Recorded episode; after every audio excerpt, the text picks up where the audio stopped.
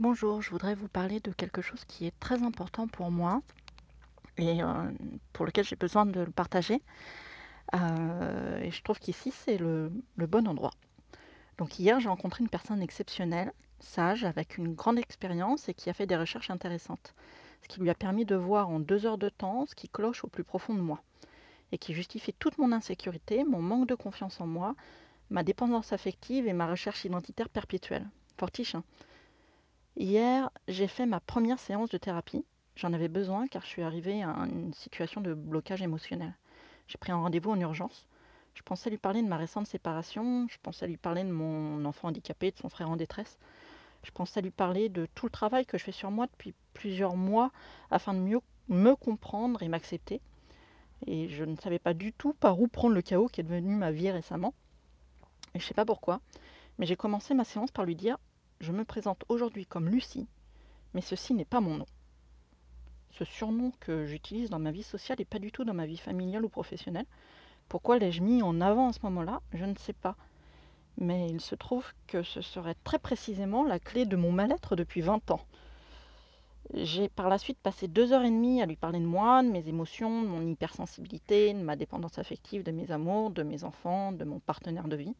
Et au terme de cette séance, elle m'a expliqué une théorie qu'elle a dégagée de tout ce que j'ai pu lui raconter en si peu de temps.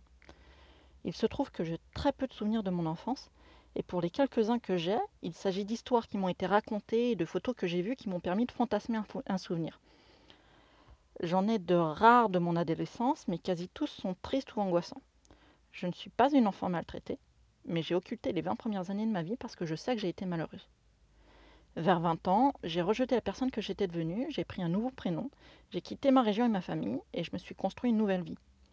Je viens donc de passer 20 ans à me faire appeler Joël par ma famille et dans mon cadre professionnel. Mon mari, que j'ai rencontré il y a 20 ans, justement, m'appelle par mon prénom de baptême. Mais sinon, tous mes amis m'appellent Lucie. C'est mon choix et ceci a une importance capitale pour moi sans que je sache l'expliquer. La psy a donc pointé très justement que mes soucis de construction identitaire proviennent sûrement de cette période occultée. Je ne peux pas savoir qui je suis sans savoir sur quelle fondation je repose. Il se trouve qu'elle a mené des recherches et qu'elle a une approche de travail inter- et transgénérationnelle. Comme je sais que j'ai beaucoup de soucis psy dus à ma relation destructrice avec ma mère, je me suis entre autres dirigée vers cette psy-là parce que je savais qu'il fallait travailler là-dessus. Bref, m'ayant fait parler un peu, elle a relié pour moi les point d'un dessin que je n'avais jamais aperçu et qui pourtant m'explique tout entière. Ceci méritera vérification factuelle auprès des intéressés, mais je vous déballe tout maintenant. J'ai 7 ans d'écart avec ma sœur aînée. Elle s'appelle Nadine.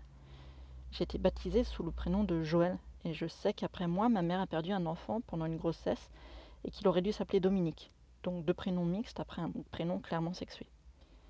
Ma psy m'a donc expliqué tout le non-dit qui s'est noué autour de moi qui m'a empêché de me construire sereinement jusqu'à aujourd'hui. Elle a déjà vu plusieurs fois ce schéma et elle me dit être quasiment sûre d'elle. Elle me pousse d'ailleurs vivement à aller chercher l'info pour la confirmer. En fait, selon elle, il y aurait eu une, un autre enfant entre ma sœur et moi, ce qui expliquerait l'écart d'âge d'ailleurs. Que cet enfant aurait été perdu, qu'il aurait même pu s'agir d'un avortement. Que sociétalement, pour la génération de mes parents, il était important d'avoir un enfant masculin, pour diverses raisons. Mais que ce désir d'un garçon aurait été cristallisé sur moi, d'autant plus qu'il y aurait eu le traumatisme de la perte de l'enfant juste avant ma naissance. Et que donc, je me serais construite sur cette non-identité, sur cette incertitude de ce qu'on attendait de moi, puisque rien, encore une fois, ne m'a jamais été dit. À l'époque, on ne parlait pas aux enfants. À l'époque, on se disait que les enfants ne pouvaient pas comprendre, qu'il fallait leur cacher les histoires des adultes. Et tout ceci sans aborder le culte de la honte pratiqué par ma mère. Mais là, c'est un autre sujet. J'avoue que tout ça me touche vraiment, parce que le simple fait qu'elle me dise ceci me fait remonter beaucoup de choses. Je sais qu'on me, qu me, comparait beaucoup à mon père. Je sais qu'on me disait garçon manqué. Je sais que j'ai eu du mal à me lier avec des filles, que c'est toujours le cas. Un peu comme si je les rejetais moi-même parce qu'elles sont différentes. Donc, depuis que j'ai 20 ans, que je me suis construite une vie à moi en rejetant l'ancienne, que je porte un prénom sexué, en fait, je cherche qui je suis.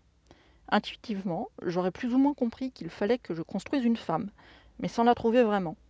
Depuis 20 ans, je porte le prénom Lucie comme un masque, parce que je continue aussi à être l'autre, Joël. parce que personne ne m'avait jamais dit combien cette identité-là était nocive et infondée. Depuis 20 ans, je sais que je suis bien en tant que Lucie, mais je renfile Joël par défaut.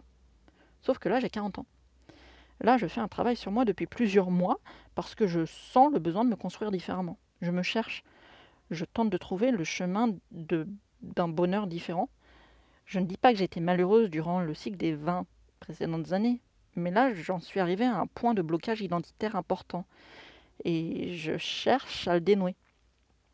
Sauf que là, j'ai rencontré quelqu'un, un confident. Avec ce confident, je me suis livrée tout entière. Avec ce confident, j'ai été moi, sans phare, sans masque. Avec lui, je me suis sentie épanouie. Femme. Et alors que cette relation arrive à son terme pour des raisons qui ne sont pas les miennes, je me suis retrouvée en situation de panique absolue. Je me suis rendu compte que je ne pouvais pas me résigner à quitter cette femme que j'étais avec lui. Parce qu'avec lui, j'étais Lucie. Ce n'était plus un masque. J'avais trouvé mon identité.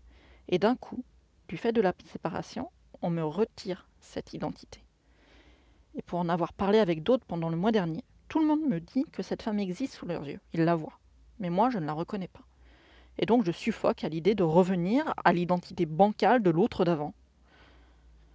Depuis ce matin, et grâce à cette théorie, j'ai l'impression d'avoir été libérée. J'ai l'impression de savoir enfin qui je suis. J'ai l'impression qu'on vient de m'autoriser à être une femme. Plusieurs pièces du puzzle de ma vie se mettent en place toutes seules. Et ça pop dans mon cerveau, c'est assez traumatisant et jouissif à la fois. C'est aussi très enthousiasmant. J'ai toujours ce besoin de reconnaissance, j'ai toujours ce besoin de plaire, j'ai toujours cette incapacité à vivre pour moi, et je vais avoir besoin d'une thérapie pour soigner tout ça. Parce que je sais bien que tout le monde a les mêmes besoins, mais je les vis à leur paroxysme, et c'est handicapant. Mais maintenant, je sais qui je suis. Je sais que cette connaissance est un socle sur lequel je vais pouvoir m'appuyer. Je suis Lucie, et je suis une femme.